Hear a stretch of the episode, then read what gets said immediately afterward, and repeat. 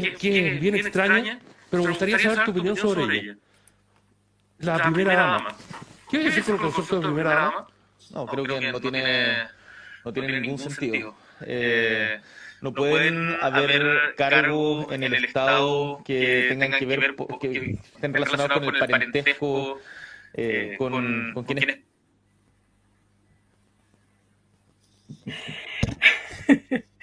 Buenas tardes a todos, a todas quienes se conectan hoy día al primer Entre Minas del 2022, el primer episodio eh, planificado un poco em, pensando en, en seguir discutiendo a partir del último episodio de Marxismo y Feminismo. En esta oportunidad nos acompaña Catalina, Tamara y Kiko en los controles. Hola, hola, chiquillas, ¿cómo están? Hola, bien, ¿y tú? Agotada. A dos likes de separarme.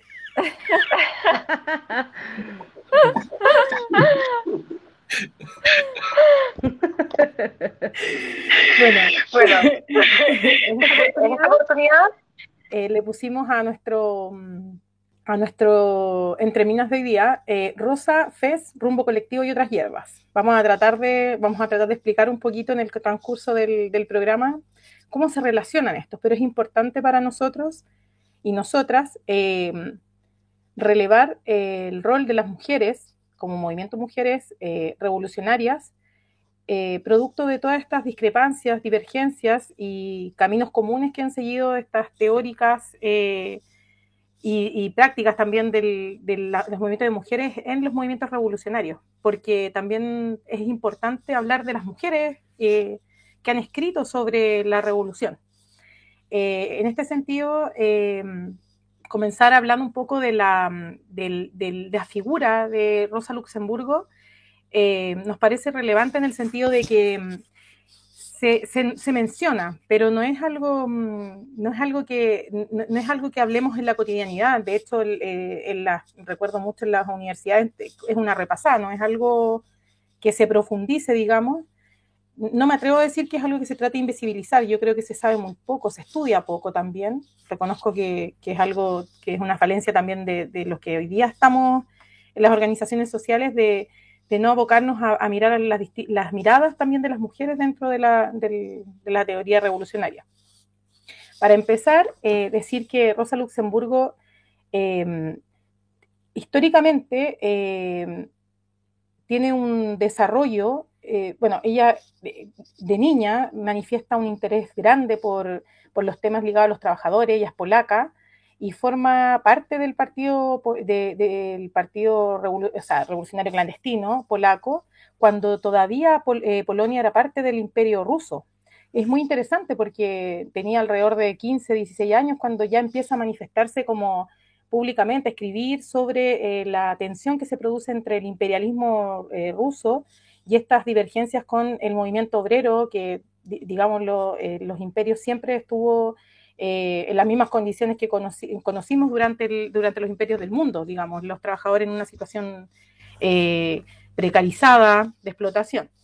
Eh, es importante, Rosa, también porque siempre estuvo en, la organización, siempre estuvo en la praxis. De hecho, Rosa Luxemburgo participa en las movilizaciones en Polonia y sale exiliada a Suiza. Y ella, el desarrollo intelectual, digamos, y de formación académica se produce en la Universidad de Zurich. Entonces es muy interesante porque ella simultáneamente estudia economía, política, matemáticas, historia y, se doctora, eh, es doctor, eh, hace el eh, como un doctorado en, estas ciencias, lo cual es muy interesante para la época. Viene de una familia que de la economía maderera, ellos eran una familia judía en Polonia, por lo tanto su cercanía con los métodos de producción le genera un gran atractivo para estudiar la economía. Eh, en este sentido, conoce en, Suiza a muchos exiliados del Imperio Ruso y eh, comienza un camino también de organización en el exilio, lo cual es muy, muy interesante. Eh, luego de, conocer a estos compañeros, genera un matrimonio, me parece muy interesante esto, porque genera un matrimonio ficticio en Alemania para, para obtener la nacionalidad alemana con un compañero eh, de ella, que desconozco, de ahí no me sé la chimuchina, pero es, el, es un compañero que en el fondo se casa con ella alemán para tener la nacionalidad alemana. Y comienza a organizar eh, dentro de la misma sociedad alemana, se, empiezan a producir eh, todas estas eh, divergencias con el movimiento obrero y ella siempre a la cabeza de, esta, de, la, teoría, digamos, y de la práctica de estar organizada. Entonces, ¿por qué es importante para nosotros relevar este camino de que no, es que Rosa Luxemburgo sea una parecida, digamos, sino que es un camino de andar de muchos años en términos revolucionarios, que viene acompañado de, lo que mencioné, pues del estudio en la universidad. Eh, me imagino que eh, el conocimiento también ahí impresionante. Ya, antes del, eh, ya en 1900, Rosa Luxemburgo con sus compañeros em, teorizan sobre el tema y analizan el tema de cómo se produce la crisis en, los imperios respecto al, colonialismo y la economía. Y eso es muy interesante también porque lo, en 1900, estamos hablando de que en 1914 se produce la, Primera Guerra Mundial, entonces eh, Rosa Luxemburgo toca muy bien el tema del militarismo, cómo, cómo hay esta tensión donde eh, los imperios agotan las colonias y cómo se produce el cambio en el capital para poder seguir eh, teniendo el capital a su haber, es con el tema del militarismo. cuando se produce el estallido en 1905 en, en Rusia, Rosa viaja a, a, digamos, y es detenida a su regreso, eh, es detenida en 1906 y pasa un año en la cárcel. También es muy interesante esto porque muchas veces Gramsci pareciera ser uno de los pocos que estuvo en la cárcel escribiendo. Y Rosa Luxemburgo sí genera eh, escritos eh, muy interesantes. De hecho, aquí tengo anotado, genera un texto dentro de la huelga de masas, partidos y sindicatos, que, es un texto muy interesante, eh, donde en la cárcel ella empieza a desarrollar y a tirar líneas sobre lo importante de, la unidad de la clase obrera y del rechazo de la socialdemocracia. Muy interesante. Eh, participa en, en, 1912, publica el voto femenino y la, lucha de clases. Yo el texto que más conozco de, de Rosa es ese, y recuerdo muy bien que una de las discusiones grandes que hay sobre el texto del, voto femenino tiene que ver con, con, el planteamiento que hace eh, Luxemburgo respecto a que no es, no es una ganancia eh, por sí sola que la mujer acceda al voto femenino, sino que es toda la sociedad completa la que debe luchar por la libertad de la mujer. No, no, es, no es una responsabilidad de las mujeres, eh, tomar el camino de, la emancipación de las mujeres, sino que le corresponde a la sociedad en su conjunto. Y muy interesante porque la Tamara ya en, el programa anterior lo había planteado así claramente.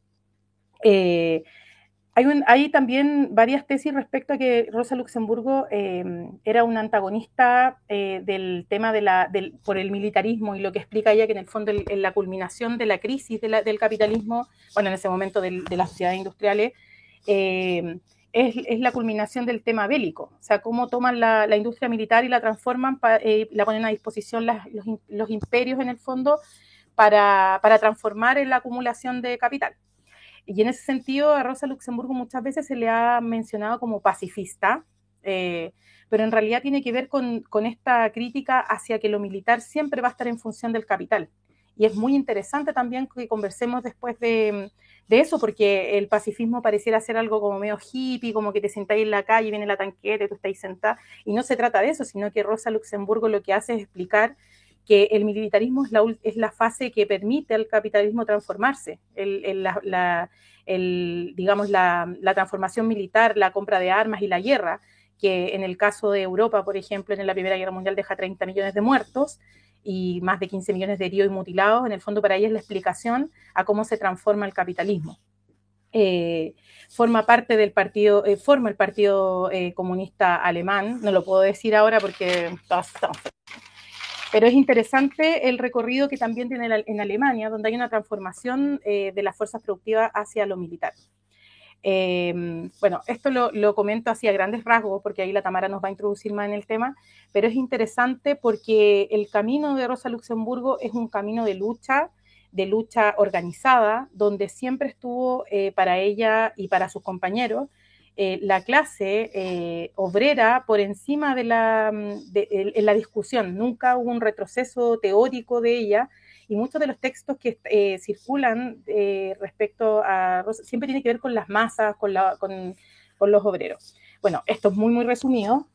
Eh, Rosa Luxemburgo, después de la revolución del 17 en Rusia, de la cual obviamente ella fue parte, eh, vuelve a Alemania y es perseguida por los Freikorps, que son esta, el, la, después de la Segunda Internacional, lo, los partidos, eh, los partidos progresistas, digamos, eh, socialdemócratas, traicionan a las bases trabajadoras, digamos, y se alinean con el tema del, del, progresismo y, y, con el tema de la guerra, que era lo más interesante. Rosa sigue en esa situación de criticar el tema del militarismo y es perseguida hasta ser detenida.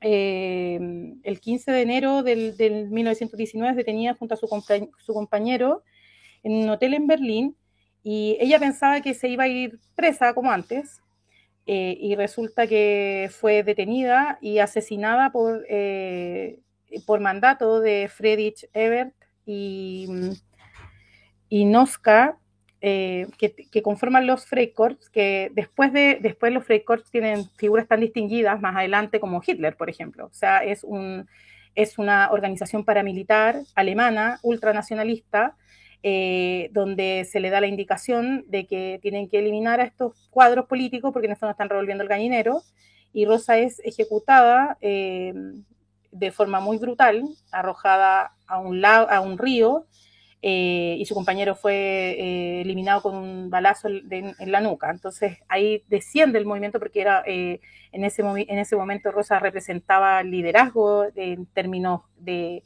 de criticar a la socialdemocracia que en ese momento estaba en otra parada. Se, me parece interesante, hago eh, la oficina, dicen, eh, hago este recorrido rápido, estoy tratando de ser lo más escueta posible para darle la palabra a Tamara, porque es importante eh, relevar el camino recorrido y también eh, la, historia que acompaña a la compañera Luxemburgo. Eso por mi parte. Doy la palabra, chiquillas. Bueno, supongo que me tiraste el, el, puente ya. Así que, no, primero buenas tardes a todos los que eh, vuelven a escucharnos y tienen la paciencia. Eh, me parece muy interesante lo que planteaba la Mary respecto de los aspectos biográficos de la Rosa Luxemburgo. Yo creo que en, hoy día nosotros tenemos la gran tarea de retomar el estudio de, la Rosa Luxemburgo y de muchos revolucionarios porque hay visiones distorsionadas con propósitos ideológicos, digamos, que han anulado un poco el proyecto revolucionario que cada uno tuvo en sí. Si nosotros nos damos cuenta, digamos, eh, y, y es fácil en las librerías de repente encontrar estos libros de feminismos para niñas, cosas así. Una vez me tocó la experiencia de ir a, a, buscar, yo dije, bueno, le voy a comprar algo a mi hija, no sé qué, un libro para que, revolucionarias creo que se llama algo así. Y la verdad aparecía en una serie de personajes históricos, de mujeres que se habían atrevido hasta un niño trans, qué sé yo, y la única revolucionaria que tomaban era la Rosa Luxemburgo, pero como una figura bastante diluida, como una mujer empoderada a pesar de su discapacidad, digamos, de, de, la cojera que, que, la acompañó, digamos, toda su vida. Pero esa, esa visión, digamos, ha sido distorsionada con un propósito no solamente mercantil, sino que de desviación ideológica de muchos sectores, en particular del reformismo y también del, de, del estalinismo, digamos, que también hubo una, un, un, desvirtúo.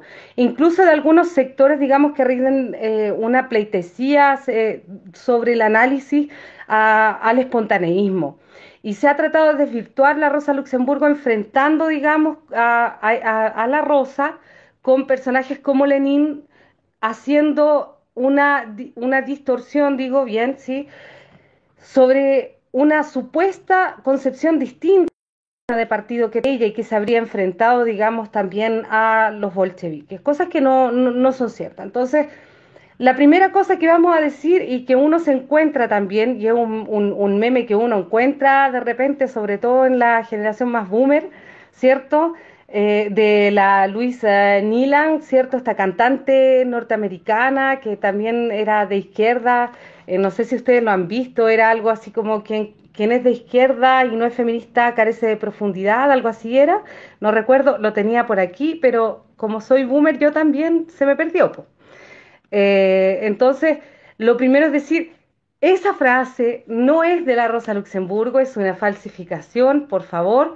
Así que dejémosla de lado. La Rosa Luxemburgo nunca dijo eso. Esa es la frase de la Luis eh, Milan, ¿cierto? Como vengo de decir. Lo segundo, la Rosa Luxemburgo nunca se dijo feminista. Muy por el contrario, eh, ella, digamos, con la Clara Setkin, que era como su, su mejor amiga, su incluso confidente, también eh, tuvo una fea ahí con su con el hijo de la Clara Setkin, que, que tenía 20 años, era bastante chiquito, digamos.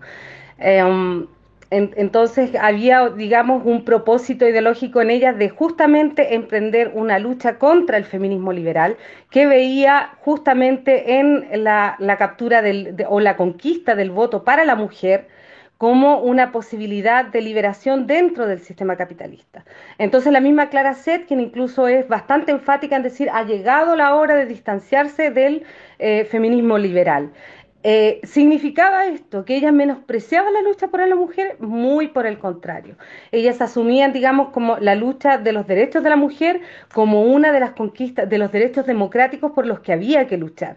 Y la preocupación de la Rosa Luxemburgo también fue certera, digamos, ella le recomienda incluso a la Clara Setkin que el, partido tenía que tener una prensa dirigida para mujeres, qué sé yo, hicieron la experiencia en el periódico Igualdad, la Clara Setkin es finalmente también una dirigente que tiene tiene sus niveles de, eh, dentro de la internacional, ¿cierto? De la, de la, internacional comunista, la organización de las mujeres eh, comunistas. Entonces no hay un menosprecio por las tareas democráticas respecto del tema de la mujer, pero no en el entrampe ideológico del feminismo que son, digamos, eh, con características identitarias que no tiene eh, el fundamento, digamos, de Luxemburgo y Clara Setkin, que justamente los problemas democráticos de las mujeres son resueltos dentro de la lucha de clase, digamos, en, en, la supresión del, del capitalismo. Esa distorsión sobre el feminismo se hace muy frecuente hoy día, como tanto lo hacen, digamos, las corrientes, incluso no es eh, extraño, hasta el mismo Boric de repente me parece haberlo escuchado más de alguna vez eh, mencionar y, reivindicar a la Rosa Luxemburgo como que si fuese una blanca paloma. Yo siempre digo, por favor, estalinistas y reformistas saquen sus manos de la Rosa Luxemburgo, porque si había alguien que tenía una crítica corrosiva, muy fundamentada y argumentada contra el reformismo y que, em, em, eh, digamos, se empeñó en una, en una batalla permanente contra aquellas lecturas y desviaciones que proponía Bernstein, ¿cierto?, eh, que desarrollaban estas teorías revisionistas, marxistas, y que creían que era posible mediante reformas, qué sé yo, algún día llegar al socialismo. Cosa que el reformismo de hoy día ni siquiera hace, ¿ah? no tiene ni siquiera la, palabra eh, socialismo dentro de su expectativa, a diferencia del, reformismo de antaño, digamos, de la época de Rosa Luxemburgo. Entonces, esa batalla, digamos, justamente como decía la Mary, la llevó a desarrollar eh, bastantes artículos, eh, una, serie de artículos bajo el, título de Reforma y Revolución, ¿cierto? Donde precisamente uno de los principales eh, textos es justamente la huelga de masas, que es un gran aporte, digamos, a la teoría marxista y revolucionaria. Ahora, la Rosa Luxemburgo, digamos, e, este eh, combate, digamos, contra las posiciones revisionistas y reformistas de la socialdemocracia se dan en el contexto también de un partido socialdemócrata alemán, donde, de donde hacía eh, parte, digamos, en una primera instancia, que era un partido que tenía una adaptación bastante fuerte al mismo, a, la misma democracia burguesa. Era un partido, digamos, el más fuerte dentro de la izquierda en esos momentos. Tenía municipios a cargo, tenía los sindicatos, cooperativas, es decir, una serie, una serie de herramientas organizativas dentro de la clase trabajadora y que le permitían, digamos, incluso tener una élite eh, obrera bastante mejor pagada, digamos, de lo que era el obrero común en general. La Rosa Luxemburgo, junto a otros dirigentes eh, del Partido Socialdemócrata, digamos, vieron estas desviaciones, fueron críticos y emprendieron una batalla constante para develar aquellas deficiencias teóricas, aquellas desviaciones de la adaptación que venía trayendo este, este partido, ¿cierto? Ahora, eh, para retomar, no solamente los reformistas toman de repente la figura de la Rosa Luxemburgo para diluirla, eso también fue un propósito, digamos, del mismo estalinismo, de plantearla como un, personaje, digamos, distorsionado dentro de, la construcción bolchevique. De hecho, fue el ejecutivo de la Tercera Internacional, ¿cierto? Ya en 1936, si, no, si, no, si mal no recuerdo, ¿cierto? Pero era una internacional ya estalinizada quien acuña el término luxemburguismo, digamos, para, para eh, utilizarlo em, en lo que ellos ven una serie de desviaciones, de construcción partidaria, qué sé yo, y distorsionar un poco la figura de la Rosa Luxemburgo. Em, y una, una, crítica también que se le hace, o otro mito que se establece, además del que hizo el estalinismo, digamos, y el, el propio reformismo, tiene que ver justamente con, la, con el espontaneísmo, a esta energía espontánea de las masas que Rosa Luxemburgo veía, digamos, en, justamente características como la huelga, pero esa, este, ese espontaneísmo no tenía que ver con una cualidad organizativa. Muy por el contrario, la misma Rosa Luxemburgo, digamos, eh, se esmeró muchísimo en educar a toda la vanguardia revolucionaria y proletaria.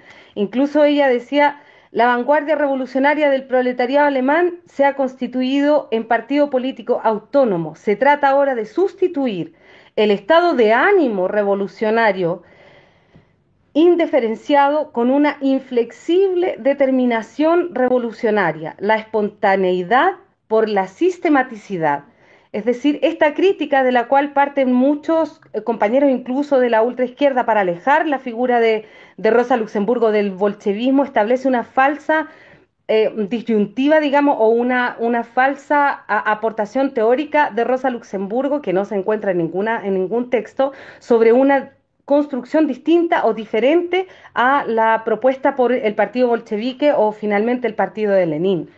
Entonces ahí hay que ser bastante riguroso, digamos, y leer en varios textos donde ella eh, publica, digamos, Aquí es, eso es interesante porque aquí voy a retomar antes de seguir con eso. Lo importante de los personajes revolucionarios, de los grandes dirigentes que nosotros eh, muchas veces mencionamos, no tiene que ver con una cualidad estática, sino que tiene que ver con una evolución propia incluso del marxismo, de su formación en la historia. Y hay muchas posiciones que fueron equivocadas de Lenin, de Trotsky, de la Rosa Luxemburgo y que se corrigieron a la luz de la historia. Se van corrigiendo en la práctica revolucionaria con los grandes sucesos y los grandes acontecimientos que movieron finalmente a la humanidad. Y de ahí se toman grandes lecciones. Por eso cuando la Mary decía que la Rosa Luxemburgo había partido, digamos, en, en, 1905 a Rusia, bueno, ella ve justamente un desplazamiento de la lucha revolucionaria a, los países del este y, digamos, fue una de las máximas propagandistas para difundir, digamos, las lecciones de la revolución de 1905.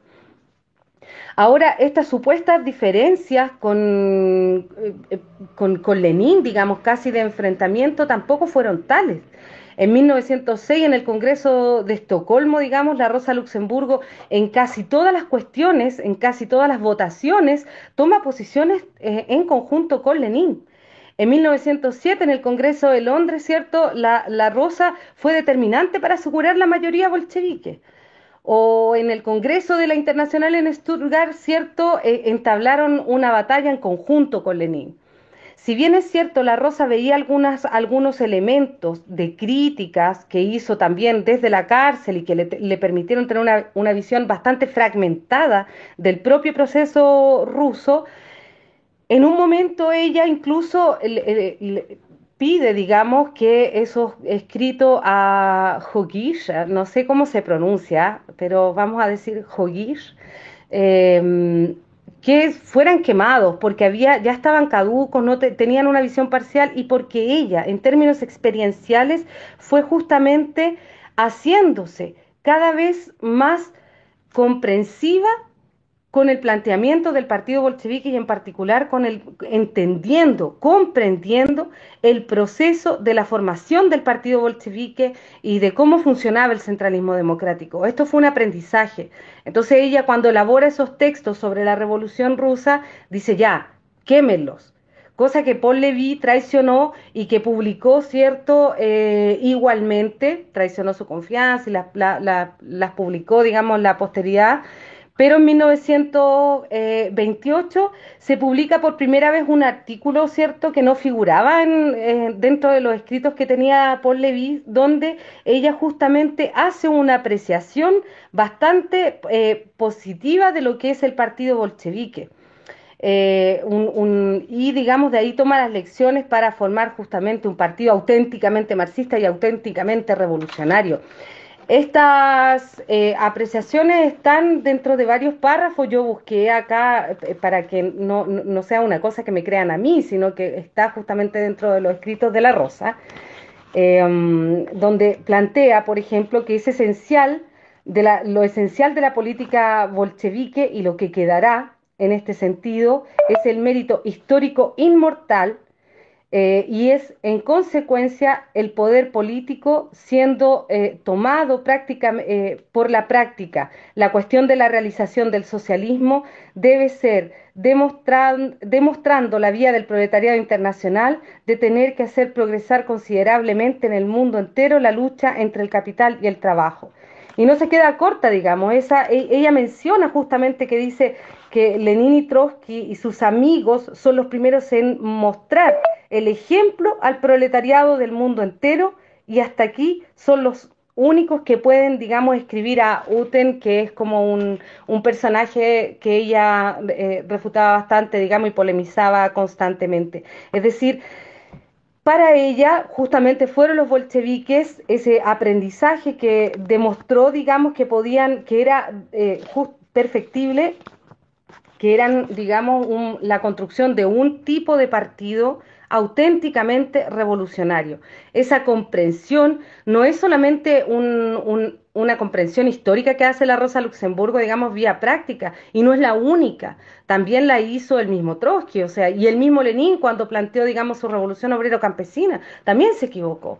Pero a la larga, en la práctica, como toda la teoría se prueba en la práctica, va demostrando y va formando eh, cuestiones que eh, a, la posteridad, digamos, se han ido ocultando dentro de la misma Rosa Luxemburgo para plantearla como un, personaje, tal como dice su nombre, un personaje rosa dentro de la izquierda, casi inofensivo. Y, Rosa Luxemburgo, digamos, es todo lo contrario, insisto, era, era, e incluso es muy interesante en esas polémicas porque ella fue quien vio primero las desviaciones del partido alemán y las críticas a, Kautsky mucho antes que Lenin, muchísimo antes. Eh, en 1910 aproximadamente ya ella tenía severas críticas, mientras que Lenin pasaron hasta casi como el 14 para que pudiera, digamos, darse cuenta un poco y hacer esa ruptura. Eh, en, lo que coincidieron. La polémica entre Lenin y Rosa, que, que ya, como hemos visto, no son no son profundas, son de carácter táctico. Y ese carácter táctico en realidad está relacionada con los tiempos, con los tiempos de ruptura con la socialdemocracia, eh, que en, un primer momento Lenin no veía y que fue Rosa Luxemburgo, digamos, que, quien sí apostaba por eso, pero que, digamos, eh, finalmente se equivocó y hicieron una especie como de entrismo para poder construir, digamos, un, sacar los elementos y poder construir un partido eh, comunista alemán. Entonces, esas, esas diferencias temporales y de comprensión también histórica de momentos eh, distintos y también de particularidades de la lucha en Alemania y en Rusia llevaron a la Rosa Luxemburgo, digamos, a por sí sola, por, por, sus propios textos, a corregir muchas de las posiciones que había tenido y que se han utilizado como falsa polémica entre una concepción supuesta, teórica, distinta de construcción partidaria y una, un, culto, digamos, al, espontaneísmo que no es tal. Este, si nosotros somos marxistas, sabemos muy bien que ese culto al, al espontaneísmo de parte de un marxista sería casi rendirle una especie de culto metafísico a una cualidad que en el marxismo no, no funciona así. Eh, entonces habría sido contradictorio con, la misma, con el mismo pensamiento, digamos, de la Rosa Luxemburgo. entonces, para, para, para, ir cerrando, digamos, en los textos principales no hay ninguna formulación teórica distinta del partido de vanguardia del mismo que, eh, que presentaba Lenin. Entonces, todas esas eh, apreciaciones que plantean eh, y que tienden a, blanquear un poco la, figura de la, de la, rosa, hacerla más inofensiva, no, no tiene tal fundamento. Se contesta a ella o se corrobora en el acontecer histórico de su propia experiencia y corrige muchas de las posiciones. Mi gato acá está comiendo una bolsa, entonces me está molestando con la bulla. Eh, principalmente, eh, digamos, incluso en las últimas semanas de la vida de la Rosa Luxemburgo, cuando ya dicen que, digamos, el, dolor, la cárcel, cierto, habían muerto muchos de sus compañeros, ya estaba un poco abatida, pero ella da una lucha en la fundación, cierto, del, del KPD con la juventud del partido, quienes eh, criticaban un poco en exceso el centralismo del partido. Eh, y, qué tenía que ver esa crítica fundamentada, digamos, con todo lo que habían visto y percibido del Partido Socialdemócrata Alemán, esta adaptación al régimen, esta permanencia en las elecciones, este gobiernos municipales, esta, eh, digamos, un poco burocracia instalada en las cooperativas, en los sindicatos. Entonces, la Rosa Luxemburgo justamente a quienes criticaban a la juventud del partido, les responde utilizando los mismos argumentos que utilizaba Lenin en favor del centralismo de la clase trabajadora en un partido revolucionario. Por lo tanto, dentro de todos los mitos ya hemos visto varios, digamos. primero, que la Rosa no era feminista. El segundo, nunca dijo esa frase que es de Luis eh, Nilan, ¿cierto? La cantante. Tercero, que no es una figura ni una blanca paloma, ni una figura inofensiva, ni menos pacifista. Rosa es una militante revolucionaria con un proyecto para la, una, sociedad socialista, ¿cierto? En la lucha del poder de una clase sobre otra para la abolición del capitalismo, para la abolición, digamos, de una sociedad dividida en clases. Entonces no hay ninguna Em, inofensividad, no sé si se puede decir así, pero no hay ninguna candidez respecto de sus planteamientos, muy por el contrario, incluso los errores que a, la muerte de ella, incluso Lenin menciona, digamos que a pesar de eso, ella siempre será un águila, porque fue justamente eso, el águila de la, de la revolución. Rosa es un personaje revolucionario y yo reitero, por favor, reformistas, estalinistas, saquen sus manos de la Rosa Luxemburgo. Para terminar, digo eh, una frase de ella que me parece em, decidora respecto de todo lo que mencioné. El futuro pertenece en todas partes al bolchevismo. Ahora los dejo con la cata a ver si podemos establecer esta misma utilización, pero ya no solamente de eh, una, una, rosa mítica, ¿cierto? Una figura como empoderada, pero inofensiva respecto de la revolución, sino que como hoy día en términos prácticos esos sectores reformistas utilizan la figura de Rosa Luxemburgo para justamente plantear o profundizar eh, o, tener este modelo, digamos, de, mantener la institucionalidad y la democracia, eh, la, democracia burguesa a como de lugar. Así que le doy el pase a la Cata ahí para que nos cuente un poco qué, qué se trama de esos sectores reformistas. Hola a todos, a todos los auditores o televidentes. Eh, bueno, vamos a, tratar ahora el tema de qué pasa en el Chile actual y cómo se entiende la socialdemocracia hoy día. Y además cómo a nivel internacional se han eh, movido los hilos para irse insertando en Latinoamérica en, general, eh, promoviendo la socialdemocracia. ¿ya? Tenemos una de las ONG más importantes, que es la Friedrich Ebert Stiftung. Perdón, eh, ojalá que, no haya nadie que sepa alemán. Felipe Ernesto me va a matar por la pronunciación. Esta ONG eh, fue fundada en 1925 en Alemania y eh, bueno, su presentación, al menos en su página web, dice que es un espacio para la reflexión, investigación y desarrollo de proyectos para la profundización democrática de la vida política, económica y cultural del país desde una mirada vanguardista, ecosistémica y feminista. Eh, bueno, esta ONG está en aproximadamente 100 países interviniendo eh, y en general se relaciona con los países, eh, perdón, con los eh, partidos políticos de centro izquierda. También tiene inserción en sindicatos, en movimientos obreros y campesinos, en grupos estudiantiles y femeninos.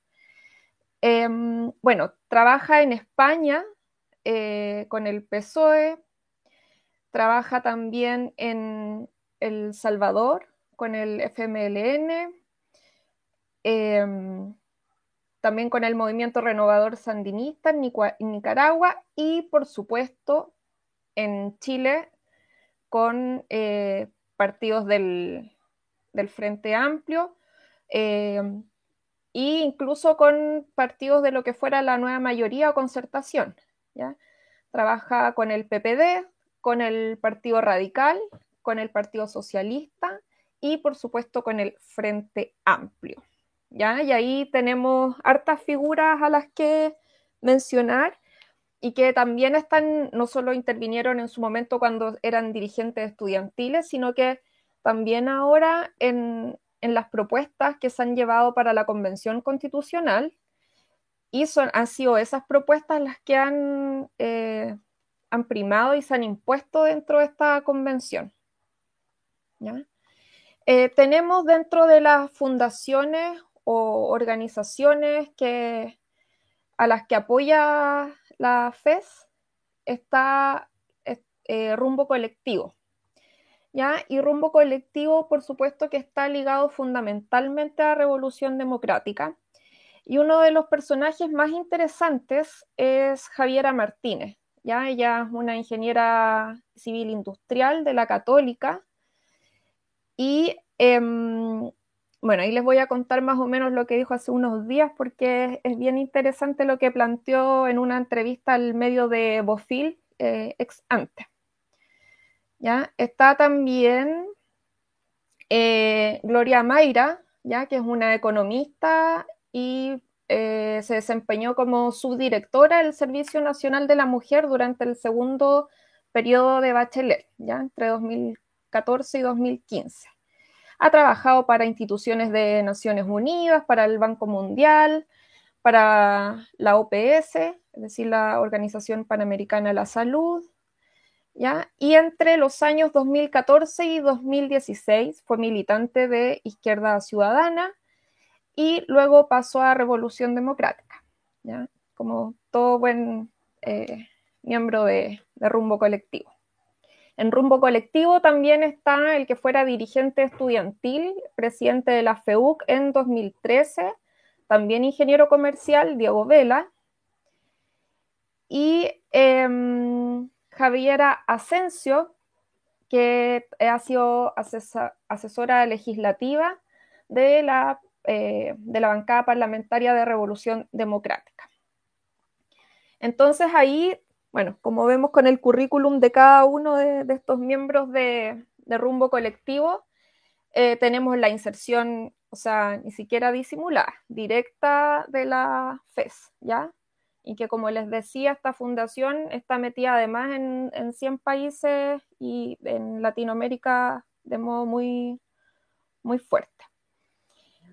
Otra fundación que está al, amparo de la FES está la Red para la Democracia.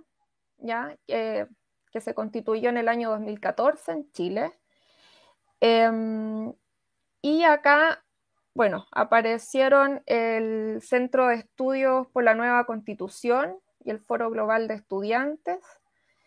Eh, y ahí también estuvo participando el que fuera el presidente de la FEUC en el año 2012, Noam Titelman. Y él es un personaje bien interesante porque ha desaparecido durante estos años, al menos de la figuración pública, pero ha estado trabajando fuertemente desde el ámbito académico y dentro de todas estas fundaciones. Y, eh, y ahí también, bueno, ha tenido Titelman una participación en otra organización también ligada a la FES, que es NUSO, ¿ya? Eh, bueno, Noam Titelman es eh, economista, graduado de la Universidad Católica, em, como todo buen frente amplista también hizo un, un posgrado en la London School of Economics eh, and Political Science. que no haya nadie que hable inglés, por favor. Estoy macabra con la pronunciación. ¿Ya? Y por supuesto, eh, bueno, como les decía, ha escrito artículos y ha formado incluso parte de los directorios de las otras fundaciones que, que les nombré. Y particularmente quisiera hablar de una entrevista que diera ahora el 12 de enero eh, Javiera Martínez, quien les comentaba que, que, es directora de la de Rumbo Colectivo, Y ella ha dicho que, em, que en este tiempo ya ha tenido una sobre representación los movimientos sociales y que ya va siendo tiempo de darle eh, más fuerza a los partidos políticos. Eso me pareció sumamente interesante. Em, bueno, dice que eh, apunta a un sistema parlamentario para el próximo gobierno porque hoy día es, sería como una cortapisa para este sistema, em, para llevar un, programa de gobierno, ya en este caso el futuro gobierno de, de Boric. Entonces dice que es necesario eh, la mezcla del presidencialismo con un sistema electoral proporcional, ¿ya? Em, perdón, dice que ese sería un problema el presidencialismo eh, por sobre el parlamentarismo y entonces ella cree que hay que darle más fuerza al parlamentarismo. Pero a la vez que habla del parlamentarismo, dice que hay que quitarle fuerza a los movimientos sociales.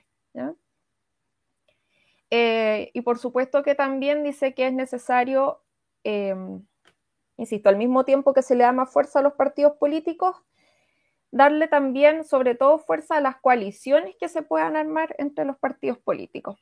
Y ahí entonces hay una amplitud incluso con partidos de la exconcertación.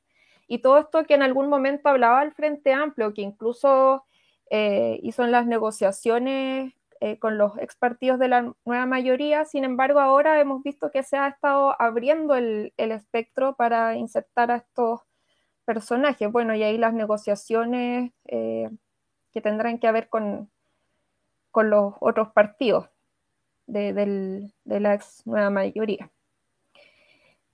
Y dice, por ejemplo, bienvenidas todas las organizaciones de la sociedad civil que existan, pero parece que hoy ser un partido político que es lo, que es lo peor, ya eh, dice respecto de las voces eh, ciudadanas o de los movimientos sociales.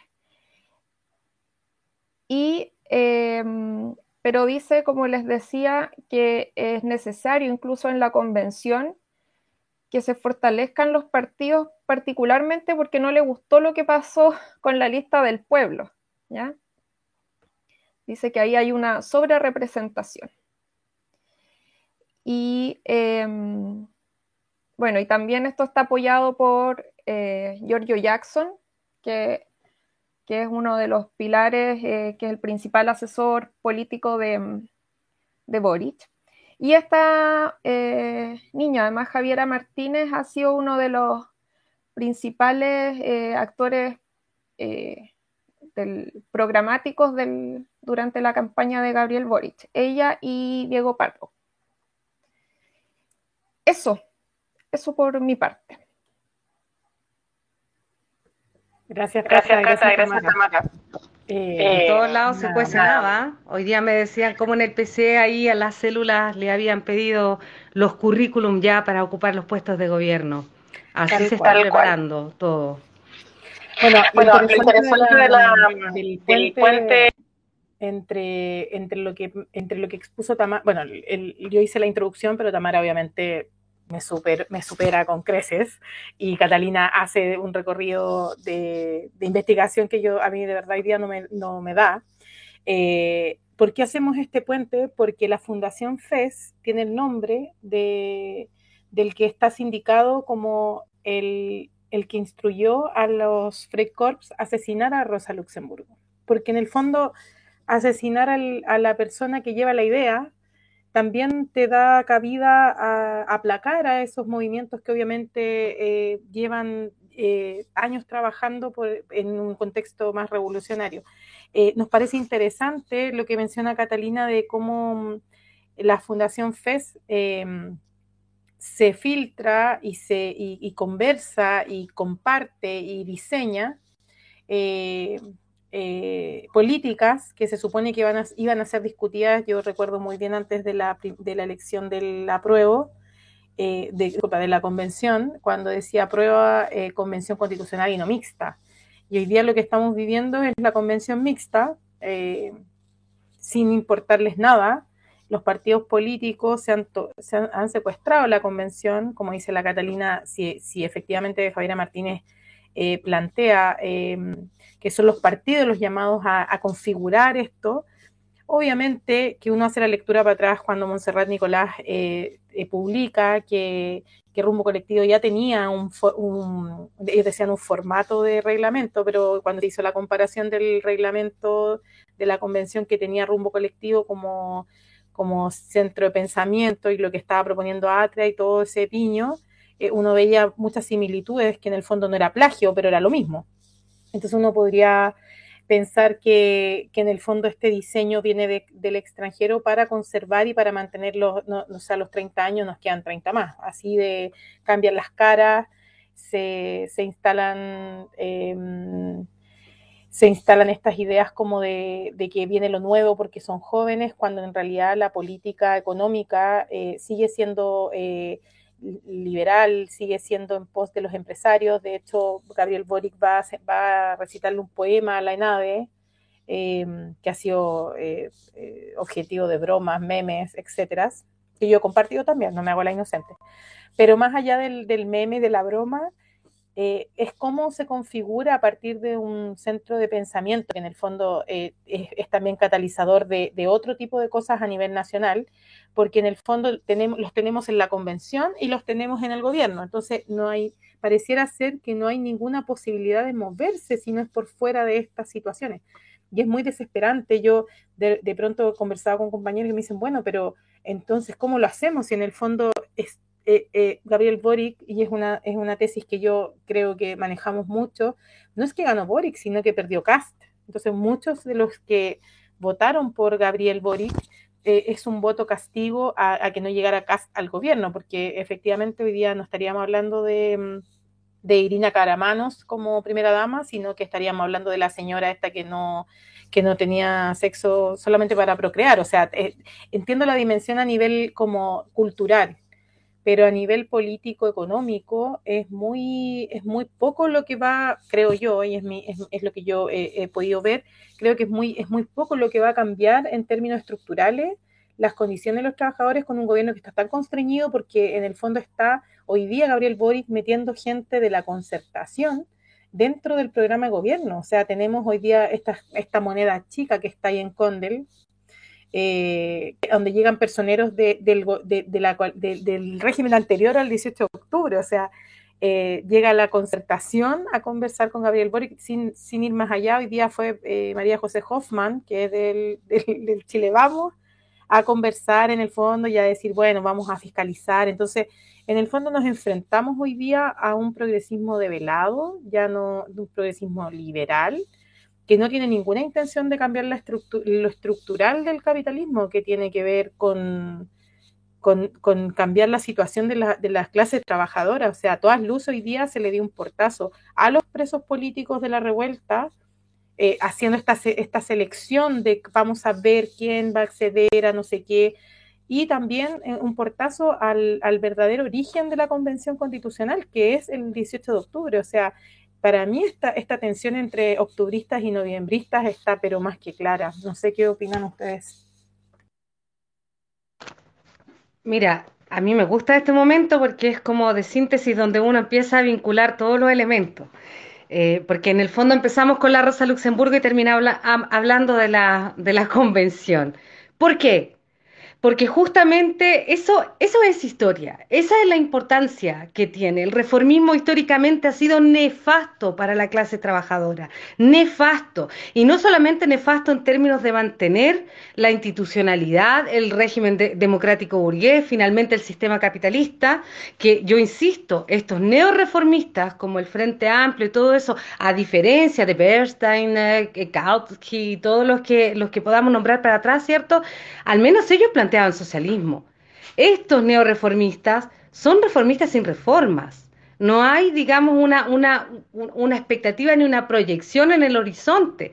Incluso eh, la socialdemocracia eh, mantenía estos privilegios, ¿cierto? Este enquistamiento en la clase trabajadora, este gran partido que era el más poderoso de la izquierda en ese momento, fue un partido que no tuvo, ni siquiera le tembló la mano en aliarse con los peores asesinos que finalmente, digamos, eh, no solamente la Rosa Luxemburgo y Lefnich eh, pagan eh, las culpas, sino que hubo, digamos, mucha represión sobre el movimiento obrero alemán en ese momento, por responsabilidad de la socialdemocracia, no por otros. Entonces, cuando nosotros decimos, o la gente tiene la, en, la idea, en la cabeza de que, de que tan digamos, es que Cast iba a ser represión, represión, represión, ojo, ojo, porque estos reformistas tampoco van a estar muy lejos de eso, también van a aplicar el criterio de la excepcionalidad, el criterio de que eh, hay que revisar caso a caso y también van a emprender, digamos, algunas acciones contra la clase trabajadora. No les quepa duda de eso. Para eso sirve la historia. Para eso cuando nosotros hablamos de la Rosa Luxemburgo, de, de aquellos reformistas que en sus periódicos en sus periódicos, en todos sus medios de prensa, hablaban de revolución y socialismo. Esos reformistas hablaban de revolución y socialismo. Nunca quitaron la palabra. Estos al menos tuvieron la decencia, incluso el mismo Partido Comunista quitó, de, digamos, de su estatuto la dictadura del proletariado. Pero no les quepa duda que si el movimiento o la clase trabajadora sale adelante, estas fundaciones van haciendo la pega, digamos, eh, ya la Cata hizo bien la vinculación. Estas fundaciones van justamente haciendo la pega de propaganda, de mantener este curso, el mismo, el mismo curso también de, de Ortega Nicaragua, ojo, y ahí nombraron justamente las vinculaciones de, de, la socialdemocracia. Recordemos que el Frente Sandinista no se afilió ni a una internacional comunista, ni a, se afilió a la socialdemocracia internacional. Entonces, cuando hablamos de reformismo, vemos allí el peligro, porque justamente van a ser esas políticas las que finalmente van a asestar un golpe a la clase trabajadora. Por eso hay que tener mucho cuidado con ellos.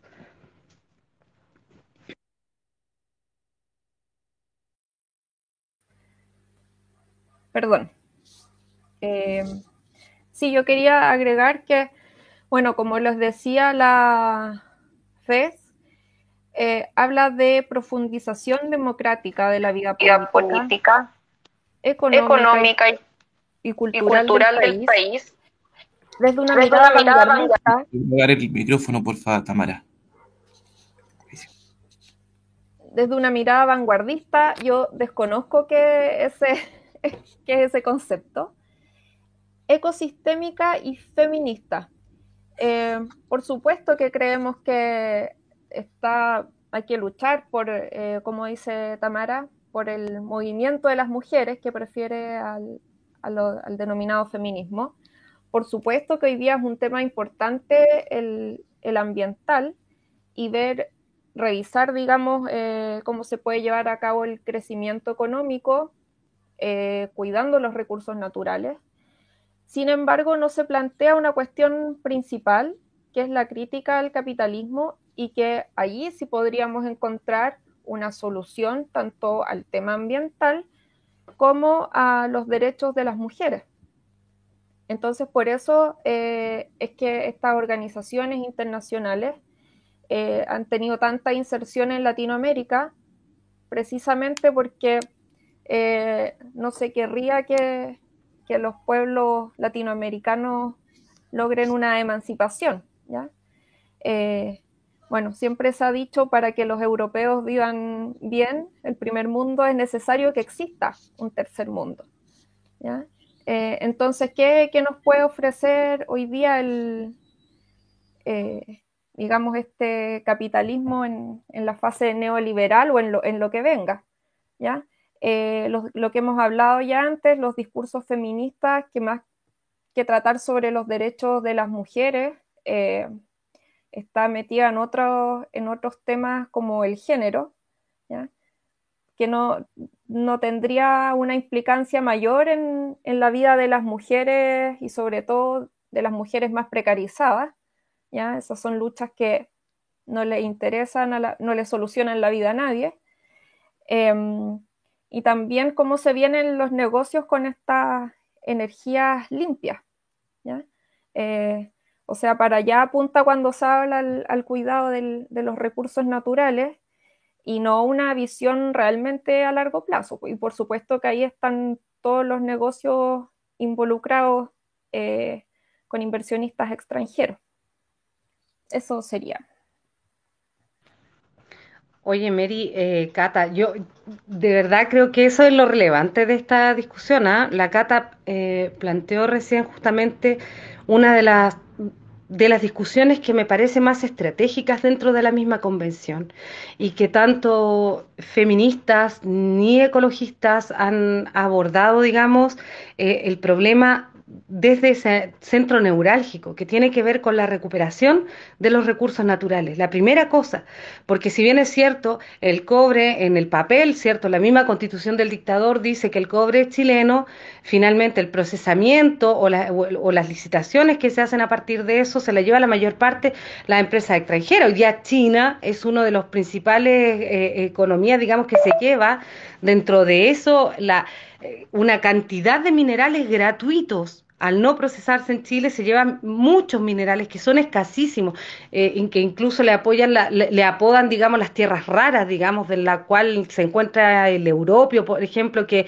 que sirve para las pantallas de los celulares, de, las de los televisores y una serie de cosas. Entonces, cuando plantean estas visiones feministas eh, y medioambientalistas, anti-extractivistas, se olvidan, se oponen a la extracción como un principio, pero se olvidan, digamos, eh, con eso dan pie para dejar el, el paso abierto al mismo patrón de acumulación que existe hoy día.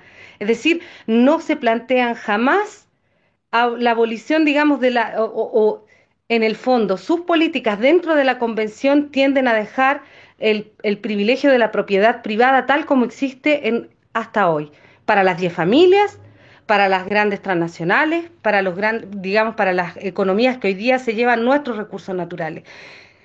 Cualquier derecho social que planteen eh, desde sus eh, iniciativas de norma, populares de norma, eh, digamos, dentro de la misma nueva constitución, si no plantean la recuperación de los recursos naturales, eso es una fantasía.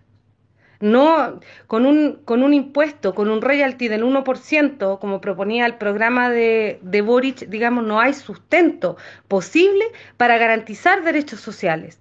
Si nosotros no nos hacemos cargo de esa discusión, y como decía una trabajadora que un día me gustaría invitar a este programa, que es una dirigente sindical de la CONAVAN, de los trabajadores del sector bancario, ella decía, no van a ser ni las feministas, no van a ser ni los ecologistas quienes lleven adelante esta tarea, vamos a ser los trabajadores. Es la única posibilidad. Y yo creo en eso. Yo creo que ellos tienen la razón. Yo creo que hoy día, digamos, el gran distanciamiento que podemos hacer con esos sectores que, que, toman incluso a la misma Rosa Luxemburgo para plantear eh, políticas que son sosas, que no tienen peso ni mayor relevancia, que siembran expectativas en la gente en que se van a, ganar, a garantizar una cantidad de derechos sociales cuando en el fondo no van a ser capaces de cumplir ese programa, y no plantean lo fundamental, nosotros tenemos que empezar justamente a abrir el debate para aquello, a disposición de qué y en beneficio de quién están las políticas que hoy día se cultivan y se fraguan, digamos, la Convención Constitucional. Esa es la, pregunta principal. Sí, bueno, y, hacer ese enlace em, quisimos hoy día hacer este recorrido y creo que lo vamos a seguir haciendo. Me pareció bien interesante que sigamos como relevando también las figuras femeninas dentro del marxismo, dentro de la teoría revolucionaria, de la praxis revolucionaria. Y saben que antes de, mm, de, hacer como el cierre así más, eh, como cada una en su, de qué le ha parecido, quiero leer, quiero leer una frase sobre un texto que escribió Rosa Luxemburgo un poco antes de ser asesinada. De hecho, estaba en desarrollo, al parecer no estaba terminado del todo que dice, el orden reina en Berlín. Estúpidos secuaces, vuestro orden está construido sobre arena. Mañana la revolución se levantará vibrante y anunciará con su fanfarria para terror vuestro. Yo fui, yo soy y yo seré. Y me parece una frase como interesante del punto de vista de, los personalismos también, de, las ideas, de, cómo se construyen también eh, creo que también estamos como faltos de eso, de, escribir, de, mm, no, sé si todos, pero falta también, nos falta y creo que es un, debe que, tenemos que hacernos cargo, que es poder tener estas conversaciones fuera de estos espacios, fuera de estos espacios digitales o quizás como de internet, y empezar a sacarlo hacia las mujeres pobladoras, hacia nuestras vecinas, quizás en otros términos, quizás con otra, quizás con otros intereses, pero que finalmente llegamos a la misma conclusión, que vamos a ser las trabajadoras y los trabajadores quienes vamos a apuntalar eh, un verdadero cambio estructural del capitalismo por lo menos en, en, Latinoamérica y en Chile. No, no, yo tampoco veo otra posibilidad porque sobre nuestros hombros se ciernen las riquezas del país. O sea,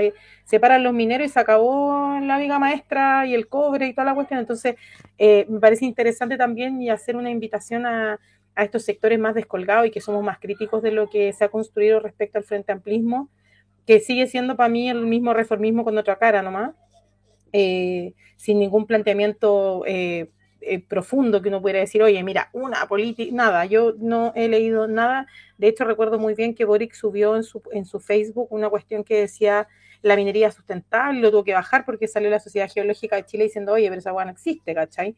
No existe la minería sostenible. Entonces, a eso me refiero con que no hay profundidad, porque yo creo que en el fondo o no les interesa o, y también porque están respondiendo a otros intereses que no son los nuestros. Por mi parte me despido, le doy las gracias y dejo a las chiquillas para que hagan el cierre.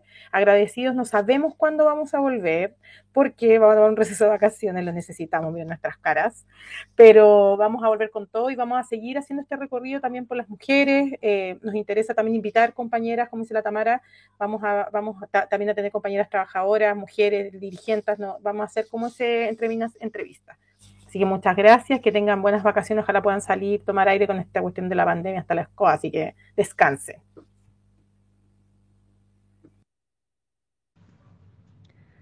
Hay que cerrar voy a dar, ahí la cata. Le voy a dar yo primero porque para que Tamara le dé el, broche de oro. Em, bueno, sí, hablaba algo, eh, Mary, sobre la falta de líderes en el país y yo creo que ha sido bien impactante lo que ha pasado con la figura de Gabriel Boric. Em, si bien yo creo que el, pueblo, incluso más despolitizado, tenía la claridad que eh, no era un voto eh, tan a favor de Boric, sino que anti-Cast. Em, de hecho, Boric pierde en la primera vuelta, pero ganó con el voto popular. Y, no precisamente con un apoyo directo a él.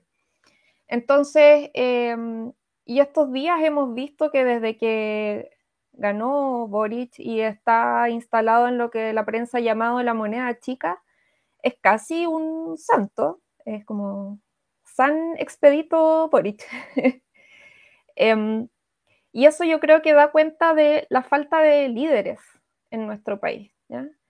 Em, necesitamos, eh, es, como un país huérfano, ¿ya? Necesitamos líderes Y creo que también Boric tiene la claridad, eh, de hecho lo dijo en los primeros días, que, hay que tener cuidado, que no hay que eh, levantarlo tanto como una figura que es casi un santo, porque eso es un arma de doble filo, o sea, hasta ahora tiene el apoyo, pero no está gobernando. Eh, entra ahora en marzo a gobernar y ahí se va a ver realmente cuánto apoyo va a tener por parte del pueblo y del pueblo que votó por él. Em, bueno, y yo creo que hay, e, es, bueno que demos estas conversaciones, que vayamos aclarando más o menos cómo es que se ven las políticas públicas. ¿ya? O sea, cuando se habla, por ejemplo, de las energías renovables, seguramente va a haber intervención eh, de los territorios, eso va a afectar seguramente a muchos pueblos, tal como lo hacen las tecnologías actuales eh, con las que se hace extracción de los recursos naturales. Eh, lo hemos dicho en otros capítulos respecto de la lucha de las mujeres. A las pobladoras no les interesa la lucha de género, no les interesa hablar con la letra E y por lo tanto ahí van a tener que haber políticas más contundentes. Y lo que hablábamos sobre las políticas socialdemócratas de estas fundaciones internacionales y sus redes con organizaciones en los distintos países no dan respuesta a las reales problemáticas del, pueblo más precarizado. Así que ahí habrá que poner atención a lo que se viene. Eso sería. Bueno, yo por mi parte, eh, y siendo, digamos, consecuente con lo que pienso, junto eh, eh, todo esto, porque efectivamente, digamos, no si nosotros no tenemos una discusión hoy día, incluso como mujeres, porque es una discusión de la cual no participamos mucho tampoco las compañeras. Generalmente estamos fuera como del análisis político estructural y nos vamos, digamos, por las cuestiones de los derechos democráticos. Es como nuestro fuerte que también tiene relación con, las cosas pendientes que aún tenemos, digamos, como mujeres y como mujeres de la clase trabajadora. Entonces, cuando hablamos de la convención y vinculamos con el rol de estas fundaciones, de cómo financian y cómo preparan estas especies de bancadas futuras para administrar y gobernar, recordemos que también la, la, concertación o el voto duro de la concertación consistía en una cantidad de funcionarios públicos que hoy día muchos de ellos están sin pega y que se parapetan también detrás del gobierno de Boric y lo defienden a rajatabla porque saben que ellos conocen el negocio, entonces tienen que entrar en algún momento y volver a la administración pública. Ese grueso votado la administración pública está, está, lleno de funcionarios leales, digamos, al, a los gobiernos de la concertación y que no tienen hoy día problemas porque no hay ninguna, no hay o muy pocos distanciamientos programáticos con lo que fue la era concertacionista. Entonces, dentro de eso, por eso insisto, es fundamental que nosotros empecemos justamente a recoger un aspecto más relevante que, como decía la Mer, y, parafraseando, ¿cierto?, la viga maestra, el salario de Chile, la importancia de la recuperación de nuestros recursos naturales, porque tampoco se ha dado eh, algo que se plantea incluso desde, la, desde el mundo de las mujeres organizadas, desde el movimiento de mujeres, eh, un no al extractivismo, anticapitalismo, pero poner derechos democráticos como el aborto, el derecho al aborto, ¿cierto? El, eh, en contra de la violencia a las mujeres, que son muy importantes, muy importantes, pero nada de eso va a ser posible si nosotros, eh, o todos esos derechos van a estar supeditados a uno mayor que tiene que ver con la recuperación de los recursos naturales. Eh, ni el, ninguna de esas demandas, ni incluso si nosotros miramos así esta, esta discusión, digamos, desde el punto de vista ya eh, prístinamente revolucionario hasta la recuperación de los recursos eh, naturales, serían demandas democráticas, momentáneas, digamos, porque no son ni transicionales al socialismo, ni menos comunistas, es decir, eh, son derechos democráticos. Pero este es uno estratégico para avanzar en aquello, porque justamente quienes pueden poner coto al daño medioambiental, en términos de garantizar cuánto producir, cómo producir y qué producir, porque no vamos a seguir produciendo, por ejemplo, algo que es un desastre, como en el caso de los salmones, eh, que, es absolutamente inviable, ¿cierto? En, dentro de, altera los ecosistemas, una cosa muy nefasta. No es que el cobre no lo haga con su extracción, pero una cosa es extracción y otra es extractivismo. Son dos conceptos, digamos, que, que se distancian. Si nosotros esta discusión no la damos en el marco de que sean los trabajadores quienes administren, además, la, gran minería del cobre o, digamos los distintos, la explotación de los distintos recursos, el litio, los trabajadores y las comunidades quienes decidan con base en esas tres preguntas que mencioné, el qué, cierto, el cómo y el cuánto producir, eh, no va a haber ninguna política medioambiental sustentable, no va a haber eh, ningún derecho democrático dentro de las mujeres, ni, ni anti-extractivismo, porque si hacemos la vista gorda a una política central como esta, lo que va a seguir eh, primando es la explotación privada de nuestros recursos a manos llenas, en gran cantidad y a gran velocidad. Entonces, para terminar y poner el, broche de oro, yo, y soy, miren, no entiendo cómo se hace esto, yo imprimí el afiche para, oh, pero se lee al revés, ah, no, ahí está bien. El cobre, el litio y el agua, ¿cierto?, son nuestros. Para que ustedes, si quieren, eh, se sumen a la campaña donde hay trabajadores, están los de la CONAVAN, eh, está también la organización donde yo milito, ¿cierto? Hay una serie de organizaciones de trabajadores, de sindicatos, trabajadores de Walmart, que eh, mañana hay una jornada nacional de agitación justamente por la recuperación y en contra del saqueo de nuestros recursos naturales como el cobre, el litio y el agua aunque son muchos más, incluso habría que recuperar eh, eh, bosques y una cosa de, digamos, de, otra cantidad de recursos, en la pesca, qué sé yo, pero es eh, centralmente para justamente tener una política que vaya em, a organizar, porque la convención tampoco va a resolver a favor y hay que tener las cosas claras. La convención fue justamente la respuesta de esta socialdemocracia para frenar el proceso revolucionario que se vivía el 18 de octubre. Pero, pero era un proceso que no querían. Desde ese punto de vista sí fue una conquista, digamos, de presión de la clase trabajadora en la movilización. Pero fue un proceso en la medida de lo posible, en la medida de lo que pactaron, de lo que pactó Boric, de lo que pactó el Frente Amplio, de lo que pactaron, digamos, el, el, gobierno y los partidos de los 30 años. Y esas, si nosotros no tenemos una política clara que confronte a, aquellas ilusiones que tiene, digamos, el, el, pueblo chileno en su conjunto y a aquellas ilusiones que siembran las corrientes reformistas, las corrientes socialdemócratas, las corrientes identitarias, las corrientes incluso medioambientalistas, las corrientes feministas, eh, si no vamos a tomar, digamos, un programa estratégico, nada de esa, nada de lo que nosotros podamos hacer, ni incluso organizar la lucha, será posible en su continuidad. Cuando nosotros planteamos esta política concreta para la clase trabajadora es porque no queremos resolverla dentro de los márgenes de la, de la convención. Creemos que esta discusión se va a resolver en un nuevo enfrentamiento más tarde o temprano como el 18 de octubre, en que el pueblo vuelva a organizarse y vuelva a golpear la mesa diciendo cuáles son nuestras reales necesidades y qué es lo que queremos para Chile. Así que gracias, cabra. Yo eh, también me voy a tomar vacaciones, no sé dónde mierda, pero quiero descansar. No habría tenido ningún problema en hacer el, programa de donde estuviera y estoy a disposición si se animan, pero de aquí cariño y abrazos para, para todos. Sí, muchas gracias, y muchas, gracias, a todos, em, em, los que nos acompañaron. Tamara, tenéis que, eh, a los que nos eh, muchas gracias a la Tamara por la disposición, a la Cata, al Kiko, que es nuestro, nuestro control perillas oficial. Muchas gracias, Kiko, por acompañarnos, por tenernos la paciencia, porque somos meas boomers nosotras, pero te agradecemos que hayas estado acompañándonos y a todos en la radio Guillotina. Sigan a la radio Guillotina en YouTube, en Twitch, en Instagram, en Twitter. Eh, vamos, a, vamos a planificar ya la, yo creo, la jornada para marzo. Se viene marzo, chiquilla. Esa sí va a estar buena.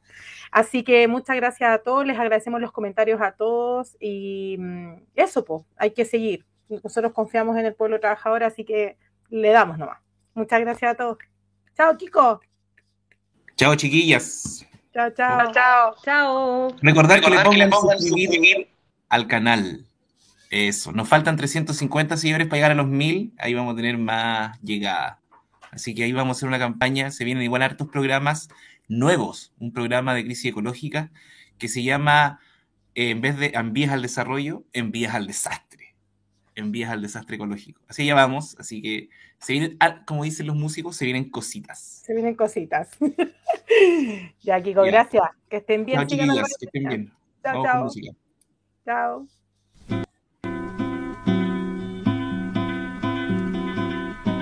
Amó aquella vez como si fuese última. Besó a su mujer como si fuese última. Y a cada hijo suyo cual si fuese el único. Y atravesó la calle con su paso tímido.